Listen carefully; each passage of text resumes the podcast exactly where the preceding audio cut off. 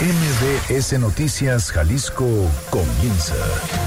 Acompaña al periodista Víctor Magaña y entérate al momento de lo que pasa en Jalisco. Este es un avance informativo MBS Noticias Jalisco. Piden colectivos prioridad para búsqueda de desaparecidos en Jalisco durante la pandemia. El gobernador del estado presume avances en la agenda de seguridad. Porque los penales de Jalisco, las fiestas y la violencia las propician los autogobiernos. Revisa el sistema de fiscalización de Jalisco gastos y compras durante la pandemia y ante la contingencia por COVID-19. Están asegurados hasta seis meses de antirretrovirales. Esto es lo que dice al menos Coesida.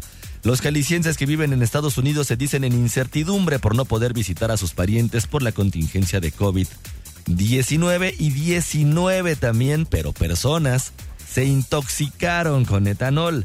Nueve personas fallecieron y diez están recibiendo atención médica. De esto y más ya voy a platicar en unos momentos, pero primero, ¿qué dicen los periódicos? Las portadas del día. El informador.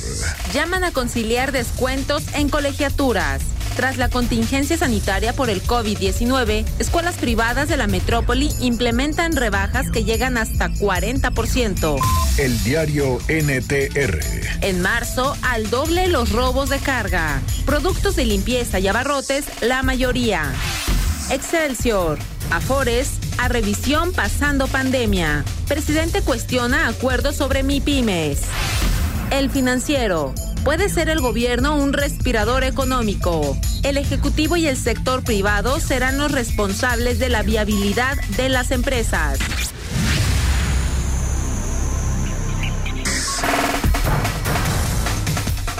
Muy buenos días, ¿cómo le va? Hoy es martes 28 de abril de 2020. Yo soy Víctor Magaña y me da muchísimo gusto saludarlo. Erika Arriaga se encuentra en la producción de este espacio informativo y Hugo López en los controles operativos. Los teléfonos en cabina son el 36 298 248 y el 36 298 249.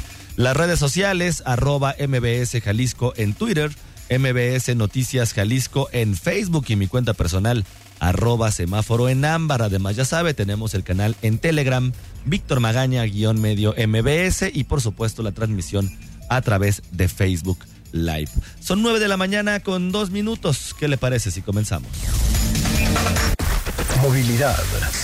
Saludo con gusto a Ivette Sánchez con el reporte vial de esta mañana. Ivette, ¿cómo estás? Buenos días. Gracias, claro que sí. Muy buenos días para todo el auditorio. Qué gusto saludarlos. Vámonos a la zona de Washington. Entre héroes ferrocarrileros y federalismo, el avance a la circulación es excelente, sin inconvenientes en su camino. Tráfico cargado sobre federalismo en el sentido norte a sur, en lo que va desde el Deportivo Morelos y hasta Avenida Patria. Lamentablemente, en este punto de federalismo, la altura de Emiliano Zapata, en Atemajac, se tuvo un fuerte accidente donde un ciclista fue atropellado. El ciclista permanece grave en su salud y se mantiene el cierre de dos carriles a la circulación, resguardando la escena. Por favor, extreme sus precauciones. Excelente avance en la circulación de Enrique Díaz de León desde el Panteón de Mezquitán y hasta La Paz, muy fluido. También esta mañana bastante fluida la circulación en López Mateos, ambos sentidos sur a norte y norte a sur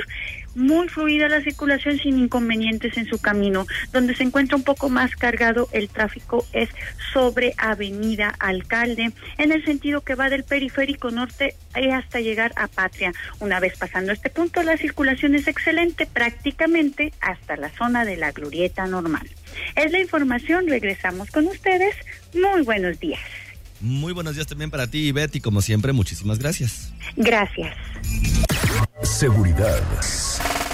Los colectivos de familias de personas desaparecidas aquí en la entidad están pidiendo prioridad para la búsqueda justamente de sus familiares durante esta pandemia. Fátima Aguilar, ¿cómo estás? Buenos días. Buenos días, Víctor. Saludos a ti y al auditorio. Eh, sí, efectivamente, como lo mencionas, la misma prioridad que ha establecido el gobierno de Jalisco con la pandemia del COVID-19, también la piden familiares de desaparecidos para enfrentar este problema y agilizar las búsquedas. Marta Leticia García Cruz, coordinadora del colectivo Entre el Cielo y la Tierra, coinciden en que durante la contingencia, pues todas las instituciones han paralizado las búsquedas de sus desaparecidos. Pero el contexto que atraviesa el Estado con el primer lugar nacional durante 2019, como lo mostraba el último informe a nivel nacional, pues amerita que también sean consideradas como una prioridad por el gobierno estatal. Esto es parte de lo que mencionó. Jalisco se merece respuestas, Jalisco se merece que se endeuden, que se endeuden por la búsqueda de nuestros desaparecidos.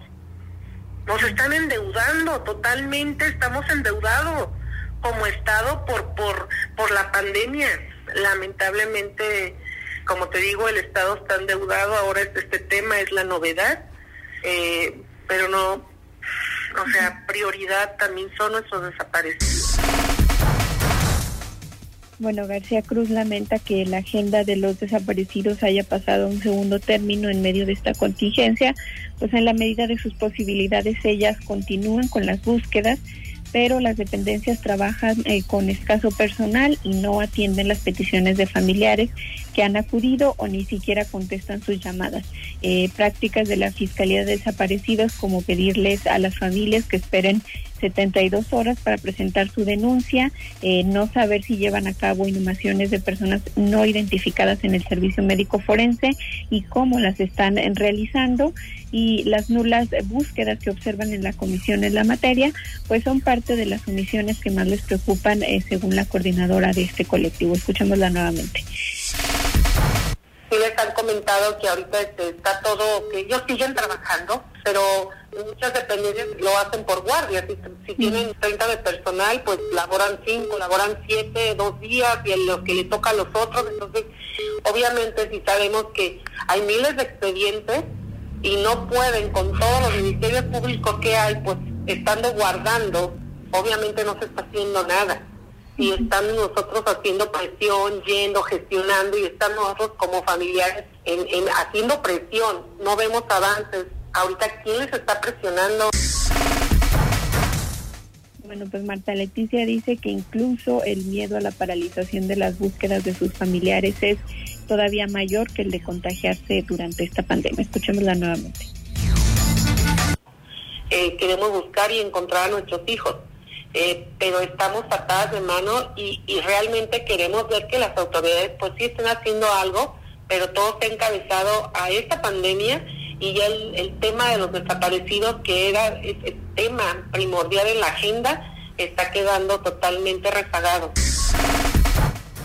Bueno, su exigencia al gobierno estatal, al igual que ya lo ha externado el colectivo por amor a ellos en un comunicado, es que la búsqueda de de sus desaparecidos sea una actividad esencial y el personal de las dependencias involucradas tome las medidas de salud pertinentes, pero sin dejar de lado esta responsabilidad. La coordinadora de este colectivo cuestiona a la Fiscalía porque si ellas con sus propios recursos han podido gestionar este trabajo de búsqueda, su personal no puede hacerlo. Escuchemos. Exigimos a las autoridades que se pongan a buscar, que tomen las medidas pertinentes para su seguridad de salud que tengan que tomar pero que se pongan a trabajar, que se pongan a investigar, porque nosotros no hemos parado, pero entonces si nosotros podemos hacerlo con todas las limitaciones y riesgos que esto conlleva sin estar preparadas nosotros, lo estamos haciendo, o sea, ¿por qué las autoridades que se supone tenemos personal calificado, entrenado y capacitado, ¿por qué no ponerse a, hacer sus búsquedas? Queremos también búsqueda en vida, queremos resultados, que bueno, pues nada más comentarles que debido a la contingencia las familias no van a poder realizar en esta ocasión la marcha que se lleva a cabo cada año el 10 de mayo, pero Marta Leticia adelanta que lo harán de manera virtual y como un acto de memoria van a colgar en redes sociales las fotografías de sus hijos desaparecidos. Pues es el reporte, Víctor.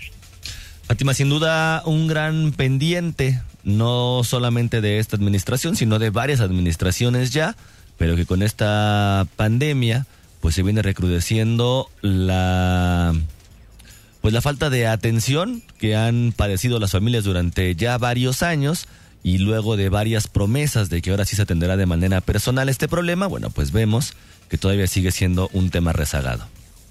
Así es, Víctor, y sobre todo lo que mencionan las familias, pues es muy cierto, ¿no? O sea, con la contingencia, eh, pues esto se ha recrudecido, no, no los están atendiendo. Ellos dicen la contingencia no hace que paren las desapariciones, continúan, y eh, pues el problema es que eso pasó a segundo plano y ahorita todo el pretexto es de la contingencia, pero para nosotros el contexto que tiene Jalisco con todos estos eh, números de desapariciones, recordemos que lo ubicaban en el primer lugar nacional en el último informe que daba la Subsecretaría de Derechos Humanos, pues eso amerita que eh, se haga considerado una actividad esencial y que las búsquedas continúen con las medidas de salud que se tengan que tomar, pero que no dejen de hacer su trabajo porque nosotros pues, lo estamos haciendo en la medida de lo posible. Pues ahí está la información. Fátima, muchísimas gracias. Gracias, buen día. Buenos días también para ti.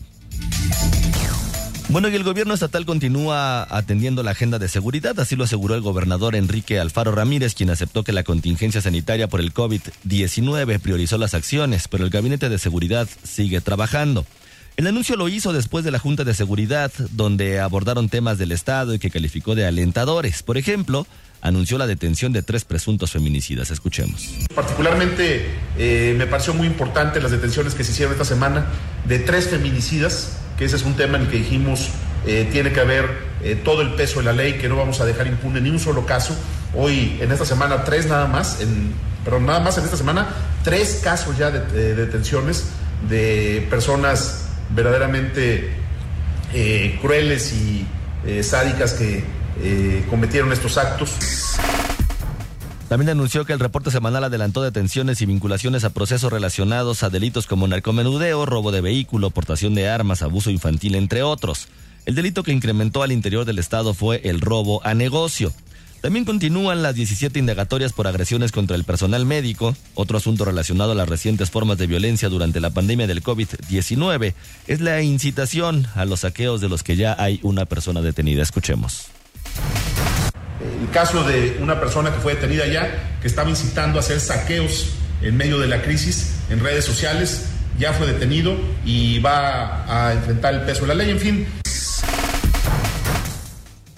bueno, además se trató de esta persona, César Enríquez, César Enrique de 21 años, quien fue señalado de incitar al saqueo de tiendas departamentales. Fue detenido en Loma Dorada y vinculado a procesos de acuerdo con la Fiscalía.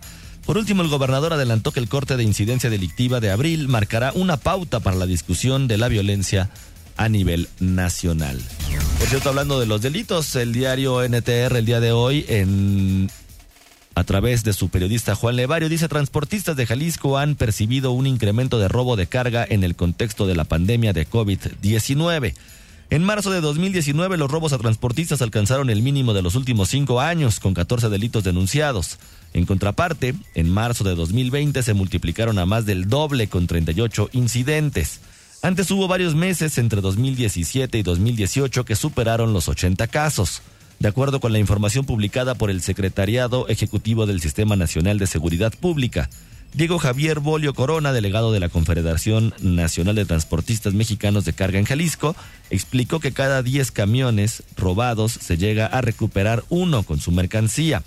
Una de las zonas con mayor problemática es el macrolibramiento de Guadalajara, donde la cobertura de las compañías telefónicas es deficiente en el funcionamiento de los localizadores satelitales o los conocidos como GPS. Por otro lado, la Secretaría de Salud Federal informó que ya son 1.434 defunciones del nuevo coronavirus. Parte. Bueno, el marzo al doble los robos de carga según el diario NTR. Son 9 de la mañana con 13 minutos. Vamos a ir a una pausa regresando, vamos a platicar en los penales de Jalisco, las fiestas y la violencia las propician los autogobiernos, no se vaya. Víctor Magaña, en Noticias MBS Jalisco, por XFM 101.1. Estamos de vuelta con la información más importante a nivel local. Estado.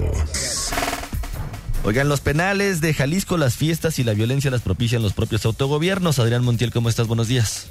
Pues buenos días, Víctor, también para el auditorio. Y mira, en la comisaría de, prisión preventiva ubicada en el complejo penitenciario de Puente Grande, trascendió la foto de un hombre privado de la libertad junto con otros que festejaban con bebidas alcohólicas. El gobernador Enrique Alfaro dijo que se trata de una situación intolerable y habrá consecuencias contra los presuntos responsables. Y bueno, las parrandas y actividades ajenas a la reinserción social ocasionalmente son ventiladas por los medios, aunque se trata de una práctica cotidiana que propician los grupos de autogobierno del penal, de acuerdo con el integrante del Observatorio de Seguridad y Justicia de la Universidad de Guadalajara, Alfonso Partida. Escuchemos. No, yo creo que estos autogobiernos son de distinta índole. Hay desde grupos de abogados que controlan desde fuera eh, para que sus eh, defendidos tengan eh, pues estos tipos de beneficios, porque vemos espacios muy saturados de alto de alta concentración. hay hay una celda donde están ocho, nueve personas y hay espacios donde es casi un como un privado de de más de 100 metros en el cual están tres o cuatro personas. A la escena de los reclusos con botellas de licor se difundió el video de una supuesta albercada en el reclusorio femenil que la Coordinación de Seguridad claro se trató de un exatlón celebrado el 30 de marzo y para evitar la depresión y el aislamiento de las mujeres recluidas. Además, otros asuntos no lúdicos como la violencia no dejan de ocurrir en el complejo penitenciario de acuerdo con el Observatorio de Prisiones de la Asociación Civil Documenta AC, que revisa la violencia en las prisiones, dice que en 2018 y hasta noviembre de 2019 han reportado 103 eventos. Entre los incidentes destacan 21 agresiones a terceros en 2018, cifra que bajó a uno solo, a un solo evento en 2019. Sin embargo, en la presente administración se han reportado la mayor cantidad de decesos, 32 en 2019 y 27 en 2018, un homicidio en 2018 y una fuga en el año de 2019. Para el investigador de la Universidad de Guadalajara, Alfonso Partida, el reciente fenómeno de personajes bebiendo o como en el pasado en una fiesta dentro de los penales responde a la corrupción. Escuchemos. Entonces, eh, se ha estado también eh, distensionando la seguridad pública y ya vemos que se salió totalmente de control eh, los reclusorios también, ¿no? Y, esto trae aparejado una serie de corruptelas, corrupción, eh, porque digo, el que hagan una fiesta eh, tiene que ver con quién deja pasar el alcohol, la droga, quién deja pasar música, quién deja pasar todo este tipo de situaciones. El director de Reinserción Social, Juan Antonio Pérez Juárez, ha confirmado la presencia de liderazgos entre los internos que se identifican entre ellos y forman grupos que no rebasan la autoridad penitenciaria, según el director de Reinserción Social. Los recientes eventos generaron reclamos, pues se presume que ocurrieron cuando estaban vigentes las medidas de aislamiento por la pandemia COVID-19, que al momento contabiliza ocho casos y la muerte de un trabajador en el complejo penitenciario. Pues el reporte, Víctor. Adrián, muchísimas gracias. Muy buen día, muchas gracias. Muy buenos días también para ti. Por cierto, están reportando una agresión a policías del Salto y la privación ilegal de la libertad de una persona. Hasta el momento es la información que está suscitándose, pero por supuesto cuando tengamos datos muchísimo más confirmados, esto en la colonia El Pacífico, en San Antonio y Catarino, cuando tengamos un poco más de información se la iremos por supuesto, compartiendo. En otros temas, los gastos en insumos o procesos de compra inmediatos que se ha generado el gobierno estatal para enfrentar la pandemia del COVID-19 serán revisados este año por el sistema de fiscalización, el cual se conforma por la Contraloría Estatal y la Auditoría Superior del Estado, aunque no existe una fecha para dar a conocer los resultados. El auditor superior Jorge Ortiz Ramírez aseveró que tras el inicio de la contingencia se estableció una mesa de trabajo con la Contraloría a fin de intercambiar información sobre los procesos ejecutados por el gobierno estatal para la adquisición de insumos. A través de este sistema de fiscalización, la revisión sí sería este mismo año, aunque no en tiempo real y las fechas para evidenciar los resultados dependerán de cada institución. Escuchemos. Eh, nos interesa saber cuáles son la ejecución del gasto que se está realizando para nosotros empezar a planear las revisiones. Sí estamos estableciendo la revisión concurrente sobre el marco del sistema de fiscalización, eh, que bajo como se vayan ejerciendo los recursos, el sistema de fiscalización va a ir revisándolos, en, eh, es decir, en este año. Eh, sí, pero también los resultados depende de el sistema de selección se compone por la Contraloría de Estado y la Auditoría Superior. Va a haber resultados eh, y se transparentarán los resultados correspondientes por parte de la, de la Contraloría en sus tiempos y de la Auditoría en sus tiempos. Según Ortiz Ramírez, están al pendiente del tema y por eso también realizaron una recomendación desde el Comité Coordinador del Sistema Estatal Anticorrupción para que la autoridad se ajuste a las buenas prácticas y lineamientos internacionales en los procesos de adquisición. Sin embargo, en la Auditoría Superior las revisiones seguirán su proceso normal. Es decir, van a esperar a la entrega de la cuenta pública al finalizar el año y los resultados estarán para 2022. El titular de este ente dijo que será auditable todo ejercicio del gasto público durante 2020 y no van a priorizar aquellos recursos utilizados durante la contingencia. Son 9 de la mañana con 22 minutos. Vamos a ir a una pausa. Regresando, por supuesto, le tenemos más información. Víctor Magaña, en Noticias MBS Jalisco, por XFM 101.1. Estamos de vuelta con la información más importante a nivel local. Salud.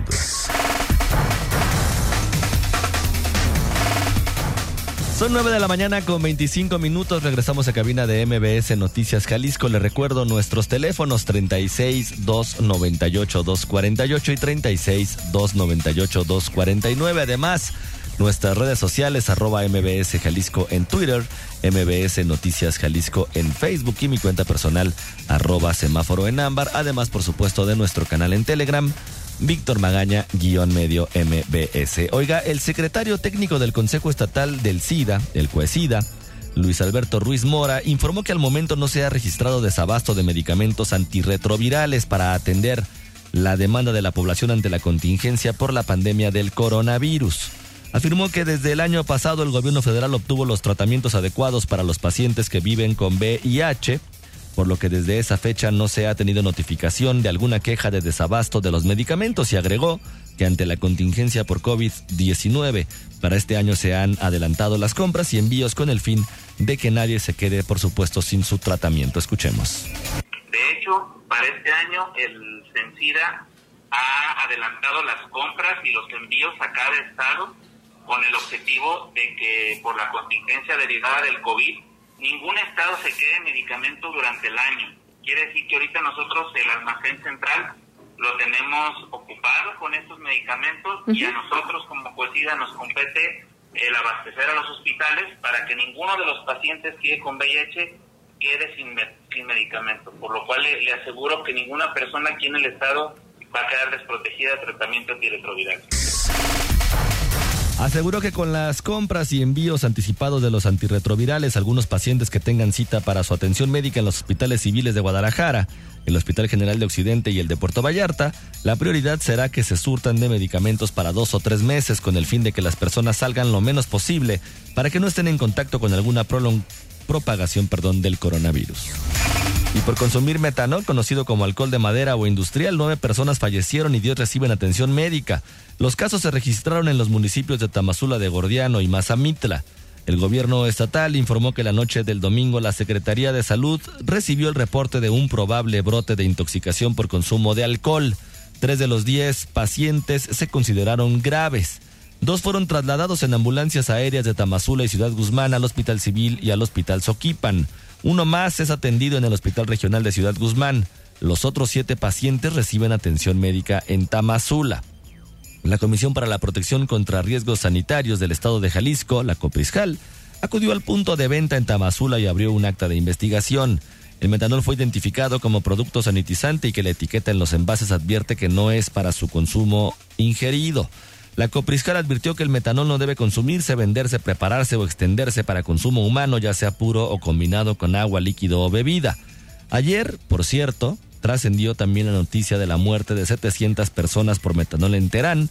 Esto en Irán, pues bebieron el producto como una cura contra el coronavirus. Bueno, aquí en el caso de Tamazula, más bien fue por los famosos pajaretes.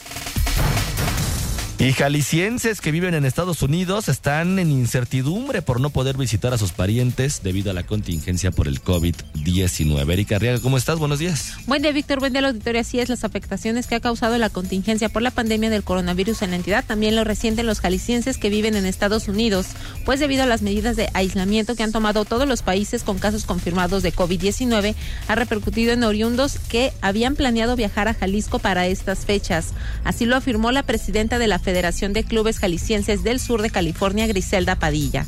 Agregó que la actual situación ha preocupado a quienes tenían planes de visitar a sus parientes, además que han tenido que afrontar algunas pérdidas familiares sin poder unirse con sus allegados, debido también a la cancelación de vuelos en aerolíneas. Escuchemos. Entonces ha sido una situación muy difícil para todos porque pues tenemos a nuestras familias aquí, pero también tenemos a familiares en Jalisco y esa preocupación de no poder ir a verlos uh, sí ha sido muy complicado. De hecho, también hemos tenido miembros que fallece un familiar en, México o en Jalisco en este caso y pues ha sido un poquito difícil este coordinarse para llegar a porque quieren ir a ver a sus familiares en por, en este momento tan difícil, pero pues por la situación que tenemos ahorita no ha sido muy fácil. También hemos tenido algunos miembros que su familiar ha fallecido aquí en Estados Unidos y ellos querían ser eh, enterrados en su comunidad de origen y también esa situación ha sido complicada para nosotros. Entonces, la presidenta de la Federación de Clubes Jaliscienses del Sur de California explicó que actualmente los oriundos residentes en Estados Unidos solo han podido apoyar a los paisanos con el envío de despensas y proyectos de infraestructura.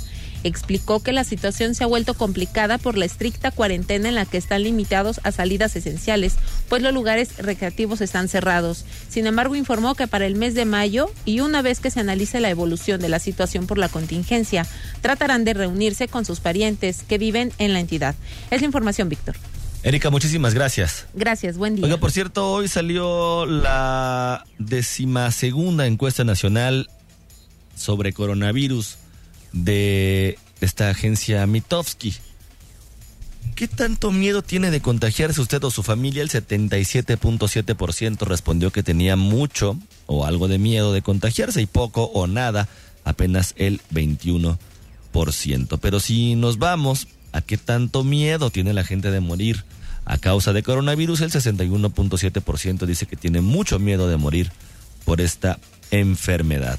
Y si creen que hay personas infectadas de coronavirus cerca de su entorno o por los lugares donde se mueve, ahí se empareja un poco más la cosa. El 47.5% considera que no, que no hay personas infectadas de coronavirus cerca de su entorno y el 48% sí lo considera así. El, el 62.8% considera o le cree, mejor dicho, al gobierno, al gobierno federal, cada que informa las cifras de contagiados y muertos por el coronavirus. El 62.8% le creen mucho o algo. Un 36.3% dice que no le cree nada o que apenas le cree muy poco. Pero el 52.9% no aprueba la forma en que el presidente López Obrador ha manejado la crisis del coronavirus en nuestro país contra un 45.2% que sí lo aprueba. El 85% dice que está dispuesto a no salir ni recibir a nadie ajeno en sus familiares o de ni a, nadie ajeno a sus familiares en caso de que se le pidiera hacerlo, pero consideran también que el 93% va a afectarle mucho el tema económico debido a la crisis que está generando el coronavirus. A un 83%, por supuesto, ya le está afectando mucho o algo. Y lo interesante es escuche usted, el 38.2% le alcanza solamente para 15 días o menos el dinero en caso de que se tenga que encerrar totalmente en su casa. De, de 15 a 30 días, el 31.4% y de 1 a 3 meses, el 14%. Esa es la información de lo que está revelando el día de hoy. Consulta a Mitofsky a través de esta décima segunda encuesta nacional sobre coronavirus en nuestro país. Uno de los que están, por supuesto, bien posicionados en cuanto al tema del discurso es el subsecretario de Salud, Hugo López Gatel con un 59.3% que dice que sale bien evaluado, un 22.5% que dice que sale de manera regular su evaluación. Pero bueno, pues ahí López Gatel sigue con los números en alto referente al tema de la credibilidad. Son 9 de la mañana con 34 minutos. Yo soy Víctor Magaña, como siempre, ya sabe, le deseo que pase usted un muy bonito día. Aquí concluye MBS Noticias Jalisco. Acompaña a Víctor Magaña y su equipo de profesionales de lunes a viernes a partir de las 9 de la mañana por EXA FM Guadalajara.